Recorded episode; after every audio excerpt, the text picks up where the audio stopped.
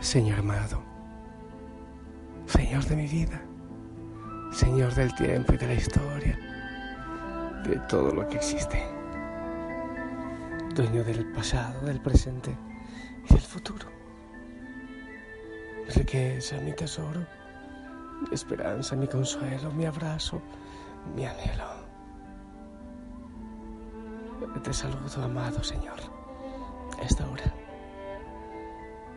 al terminar el día en que el mundo ha corrido en medio de tanta prisa.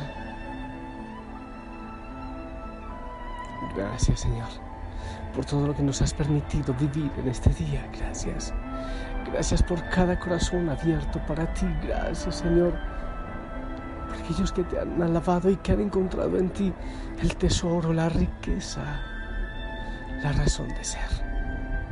Gracias Gracias por todos los que han anunciado, aún en silencio, tu nombre hermoso, grande y poderoso. Que seas alabado también a esta hora y en el descanso. Sigue la alabanza para ti, la gloria y la adoración, Señor. A ti, hijo, hija, Osana, te saludo. Veo que va llegando la tarde y y yo me regocijo en el Señor, me lleno de gozo. Es hermoso ver el atardecer, las flores con su aroma especial, las aves que van revoloteando poco a poco y las montañas en, su fuerza como que adoran y alaban también. Tuve hace un rato un regalo que me encanta. Veo a lo lejos, mientras estaba, ya iba a empezar a grabar, veo a lo lejos unos unos pequeños, de 11, 12 años. Entonces voy a atenderles, era un pequeño grupo. Padres que queremos confesarnos. Ah, eso me parece tan bonito. Esa iniciativa de los chicos me parece especial. Y entonces luego otra persona con unas fresas, Padre, tengo las más rojitas, quiero que las disfrute. Esos detalles, Señor, esos regalos eh, que con tanta ternura nos llegan en cada momento. Gracias, Señor. Gracias por esa riqueza. Gracias por, gracias por esos eh, tesoros. Y gente linda, hoy el Evangelio, ¿te acuerdas? Señor, dile a mi hermano que reparta la herencia. Entonces el Señor empieza con una enseñanza hacia ellos. Empieza por decir, hey, Eviten toda clase de avaricia, porque la vida del hombre no depende de la abundancia de los bienes que posea. Empieza a hablar de la parábola aquella y dice al final lo mismo le pasa al que amontona riquezas para sí mismo y no se hace rico de lo que vale ante Dios. La enfermedad de la acumulación compulsiva es la inseguridad que tenemos y como hemos ido perdiendo poco a poco el sentido de la eternidad. Creemos que hay que amontonar y llenarnos de tantas cosas, relaciones y demás, porque anchas Castilla y viva la Pepa, o se dice ah, por aquí en alguna parte del Ecuador, chuya vida, única vida. Así que hay que disfrutarlo. Esa de chuya vida, de la única vida, nos lleva a acumular, como no tenemos la esperanza en la eternidad. Entonces necesitamos acumular para no sé, para intentar llenar el corazón. Obviamente es una mentira, es una falacia. Hablemos un poco de esta palabra otra vez.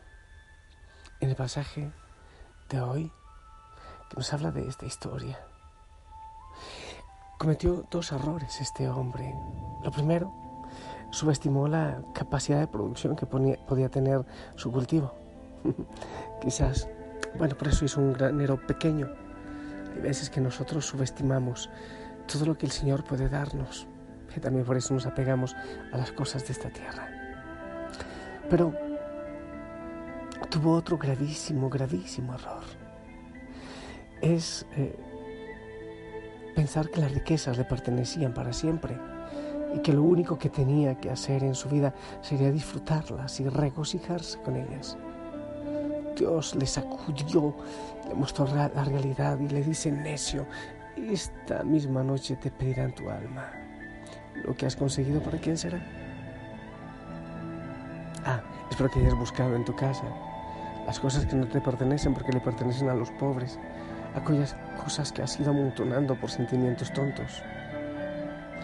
Cuando meditamos en esta declaración que el Señor nos ha hecho, tenemos que entender que esta vida es pasajera, que las riquezas que podemos acumular en este mundo de nada nos servirán cuando llegue el momento de partir y que si actuamos como el hombre de la parábola somos simplemente necios, como dice el Señor. También dirá en, otra parte, anda y vende lo que tienes, reparte a los pobres, ven y sígueme, dice el Señor. Al concluir, pues la parábola, el Señor nos dice necios, así el que es el que hace para sí tesoros y no es rico de lo que da Dios, de las riquezas que nos provee Dios. Tenemos que llegar a la conclusión de que es necesario enfocar nuestros esfuerzos en hacernos de un tesoro imperecedero, eterno, incorruptible, el cual no podemos conseguir en este mundo, ¿entiendes? Más adelante Jesús nos aclara lo que significa ser rico para con Dios, la verdadera riqueza. Cuando les dice a los discípulos, vendan lo que posean y den limosna, hagan bolsas que no se envejecen, tesoros en los cielos que no se agoten, donde el ladrón no llega ni la polilla los destruye. Eso lo dice Lucas 12:33. Hacer los tesoros donde realmente son tesoros, no donde se pueden perder, podrir, robar.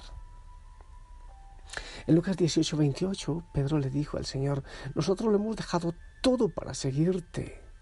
¿Y entonces qué vamos a obtener? El Señor les dice, yo les digo, no hay nadie que haya dejado casa, padre o hermanos o mujer o hijos por el reino de Dios que no haya recibido mucho más en este tiempo y después la vida eterna, dice el Señor. Así como Jesús esperaba que aquellos a los cuales Él llamó para que le siguieran en su ministerio aquí en la tierra, dejaran todo para seguirle. Él espera que cada uno de los que hemos creído en Él demos prioridad a nuestras vidas, a las cosas en, nuestra vida, tomemos decisión por las cosas del reino de Dios, por encima de nuestras propias necesidades. Entonces todas ellas, todas nuestras necesidades serán suplidas. Así os dijo el Señor mientras predicaba. Dice, busquen primeramente el reino de Dios y su justicia, y todas las demás cosas vendrán por añadidura. Mateo 6:33. Jesús se estaba refiriendo en ese momento a las cosas básicas para nuestra subsistencia, la comida, la bebida, la ropa.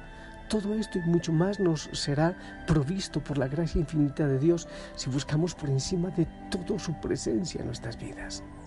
Qué preciosa promesa viene de labios del Señor para ti también. Para hacer depósitos en el banco del cielo tenemos que poner todo lo que tenemos en un plano secundario con respecto al reino de Dios y a su justicia. Hay tanta gente que se ocupa se ocupa de las cosas vanas, pero eso de verdad que viene, de verdad. Vivimos en una miserableza y nos dejamos poseer de las cosas cuando no confiamos en la providencia del Señor. A ti te pregunto, ¿estás dispuesto a relegar a un plano secundario todo aquello que pertenece al mundo material y poner a Dios y su reino en primer lugar de tu vida, pero respóndele a Él? Si es así, pues empieza por sacar cosas de tu casa. E incluso relaciones, Facebook, Twitter. ¿eh? ¿Cuántos de nosotros podemos decir en verdad que hemos dado mayor prioridad al reino de Dios sobre nuestras cosas, sobre nuestras familias, los trabajos, sobre las riquezas. Por el contrario, ¿cuántos de nosotros estamos construyendo graneros más grandes y actuando como necios? Clamemos a Dios que nos dé el discernimiento y la sabiduría para que busquemos primeramente su reino y su justicia y todo lo demás lo pongamos en un segundo plano porque vendrá la promesa del Señor, es real la promesa se da, pero hay que creer.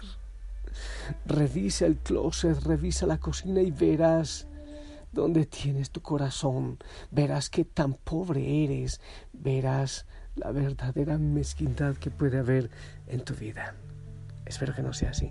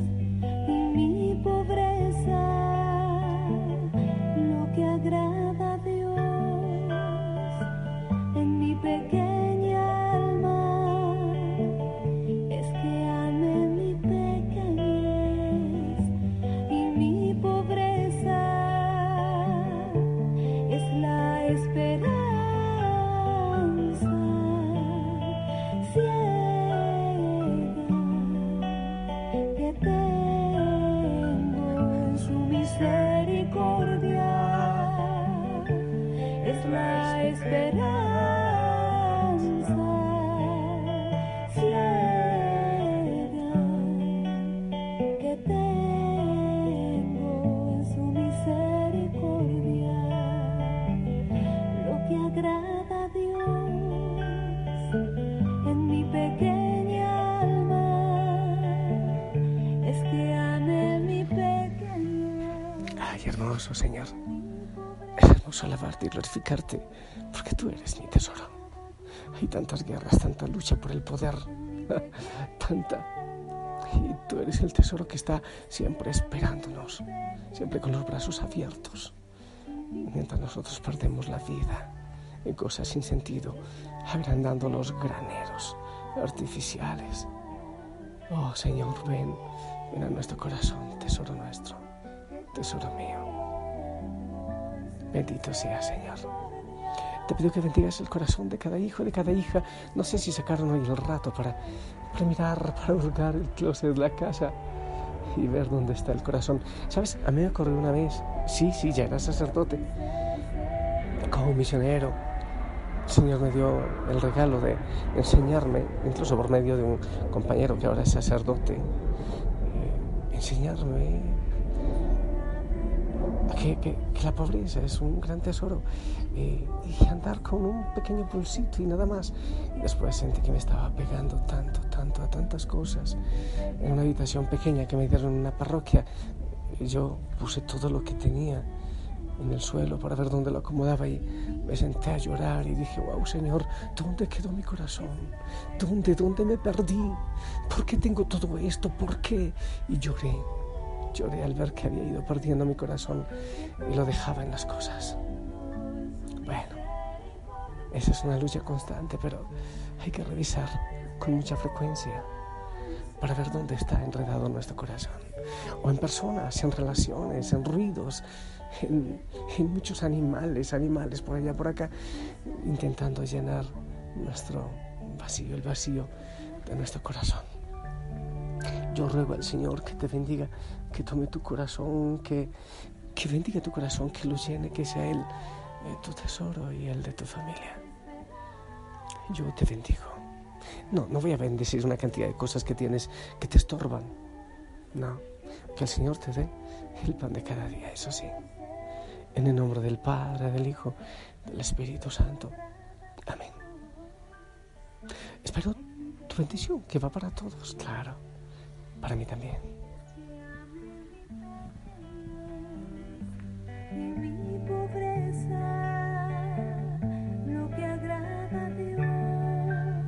Amén. Gracias, gracias. Tú eres un tesoro en mi vida porque oras conmigo. Te amo en amor del Señor. Sonríe. Hay riquezas que son pequeñas ante el mundo, pero tan grandes ante Dios, tan maravillosas. Descúbrelas. Sonríe, descansa y saludo a tus tesoros en casa.